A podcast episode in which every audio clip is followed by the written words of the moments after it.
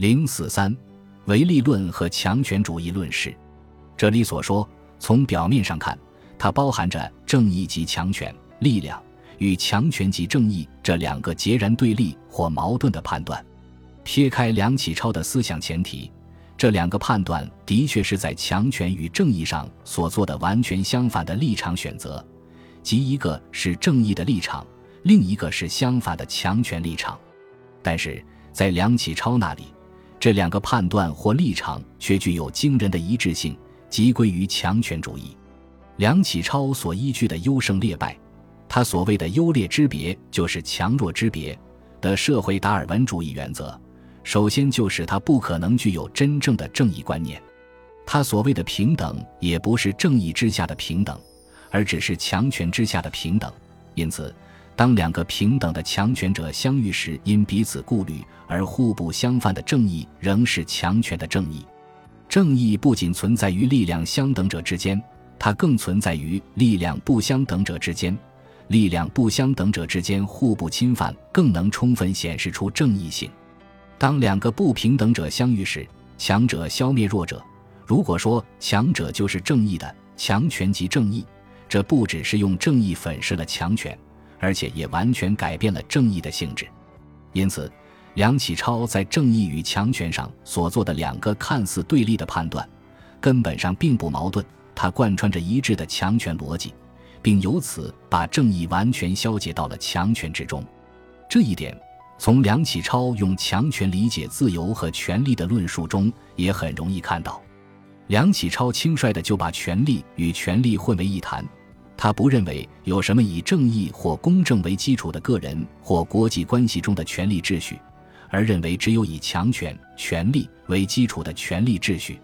这从他对强权和权力的界定中可以看出。强权云者，强者之权力之意也。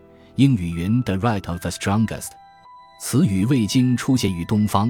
加藤氏译为今明。何云乎强者之权力？为强者对于弱者而所施之权利也。自无被人类及一切生物世界乃至无机物世界，皆此强权之所行，故得以一言蔽之曰：天下无所谓权力，只有权力而已。权力即利也。在《新民说论权力思想》中，梁启超也明确以强权和竞争来解释权力。权力何自生？曰生于强。同样。自由也来源于强权，没有强权就没有自由。亲人自由与人放弃自由相比，后者更罪大恶极。因为在物竞天择的世界中，没有人放弃自己的自由，就不会有人侵犯自由。在梁启超那里，放弃自由就是放弃扩展自己的强权。自由并没有在法律和道德上不许侵犯他人的界限，因为按照优胜劣败的进化主义法则。每个人都求胜求优，无限的扩张自己的自由权利，这就势必侵犯他人之自由权利。只有人人都具有了势均力敌的强权，人人才会有自由。梁启超强词夺理地说：“言自由者必曰：人人自由而以他人之自由为戒。夫自由何以有戒？譬之有两人于此，各务求胜，各务为优者，各扩充己之自由权而不知厌足。”其立线各向外而伸张，伸张不已，而两线相遇，而两立各不相下，于是戒出焉。故自由之有戒也，自人人自由始也。苟两人之力有一弱者，则其强者所伸张之线，必侵入于弱者之界，此必至之事，不避讳之事也。更有甚者，梁启超明确地把自由权等同于强权。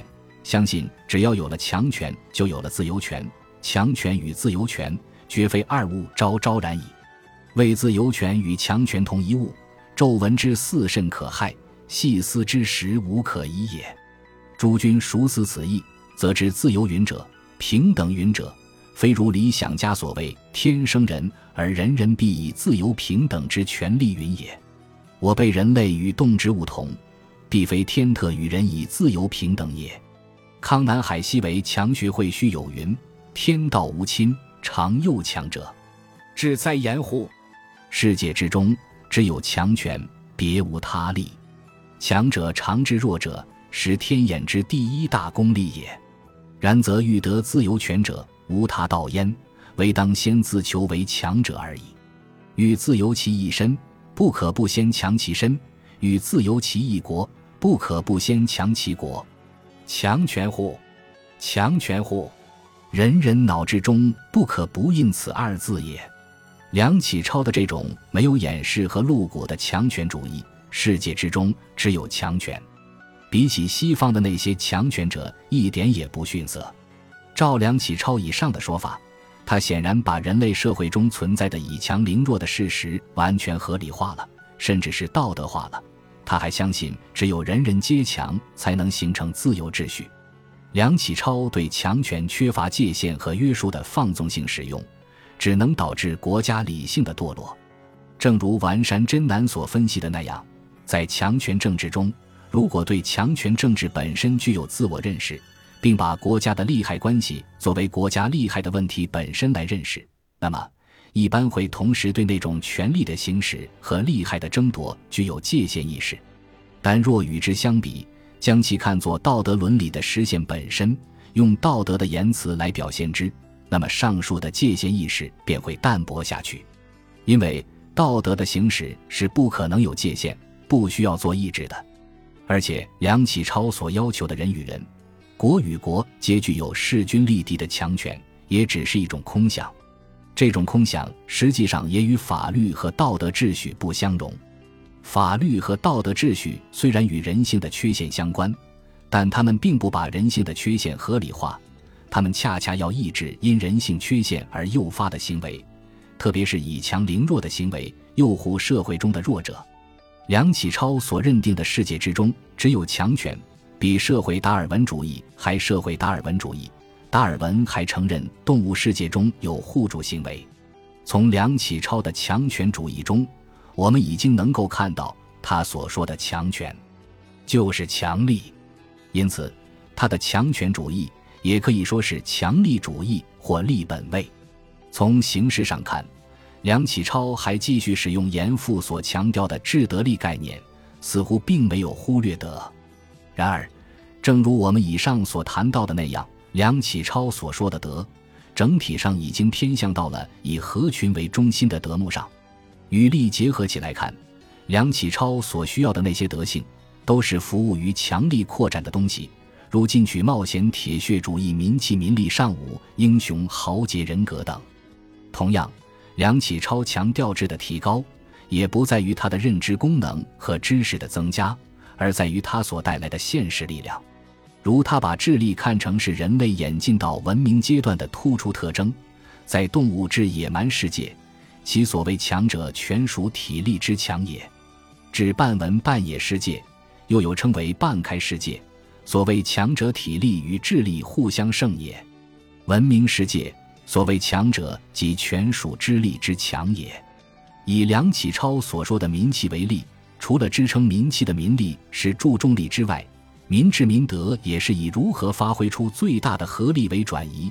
从他列举的民德、坚忍之德。亲善之德和服从之德和民智的目的，服务于竞争和战争，即可看出。为了寻求力量的源泉，梁启超认为中国春秋战国时代就具有尚武的武士道精神，并相信这是中国民族最初之天性。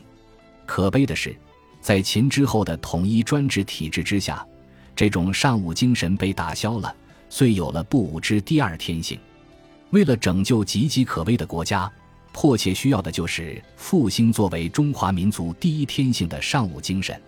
在梁启超那里，尚武就是上力，因为他必须具备的都是力、心力、胆力和体力。梁启超对立的狂烈拥抱，表明他对中国现实软弱无力的极度焦虑。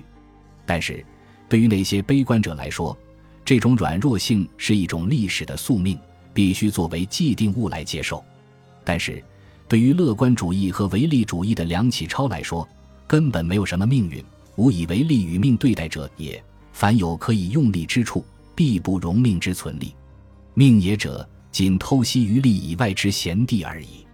故有命之说，可以行于自然界之物，而不可行于灵觉界之物。人质的根本特性，就在于是否能与天行相对抗。人智者常与天行相搏，为不断之竞争者也。天行之为物，往往与人类所期望相悖，故其反抗力至大且巨；而人类向上进步之美性，又必非可以现在之地位而自安也。于是乎，人之一生，如以数十年行舟于逆水中，无一日可以息。又不图一人为然也，大而至于一民族，更大而至于全世界。皆寻此轨道，而且孜孜者也。在几乎是彻底铲除命运的《国家运命》一文中，梁启超一方面抨击由他力所赋予于我，既已赋予，则一成而不变者的命运论，否定安排命运的造化之主的存在；另一方面，他相信事物之间的因果联系，并把达尔文的遗传观念同佛教的业报论结合起来。承认所受之报乃是所造之业的结果。既然没有天命的存在，既然业者乃是人之所自造，那么一切通过事在人为的人力都可以改变，就像我们造就历史一样。生平像不持厌世主义的梁启超，否认命，自然也否认不可改变的所谓国家命运，坚信力能够复兴衰弱的中国。在强调利和用非命论为中国复兴寻找理论根据时，梁启超同欧洲的种族主义者分道扬镳。欧洲的种族主义者把种族的优劣性格看成是一个命定论的东西，这很适合他们的种族优越论和奴役其他种族的需要。从这一点说，他又是反进化主义的。但是，梁启超并不把种族特性视为固定不变的宿命，他相信种族的优劣是可以变化的，是竞争和适应的结果。由此，中国种族劣败的命运就完全可以改变。从可变性来说，梁启超的种族观念合乎达尔文没有固定不变生物的进化观念。但是，对达尔文来说，生物进化是一个自然的过程，并不是一个人为的过程。达尔文也绝没有应该进化或必须进化的逻辑。但是，对梁启超来说，种族进化是必须的和应该的。人完全能够驾驭进化，甚至是创造进化，而不应听从任何所谓命运的安排，不应无所事事的消极应付。梁启超在论述到似乎是命的自然进化法则同人力的关系时这样说：“物竞天择一语，今世稍有心智识者，未能言之矣。曰优胜劣败，曰适者生存。此其事似属于自然，未为命之范围可也。”虽然，若合而自勉为优者失者，以求免于劣败淘汰之术，此则存在利之范围，于命丝毫无余者也。故名夫天眼之功利者，必不肯自弃自立于不用而为命之从也。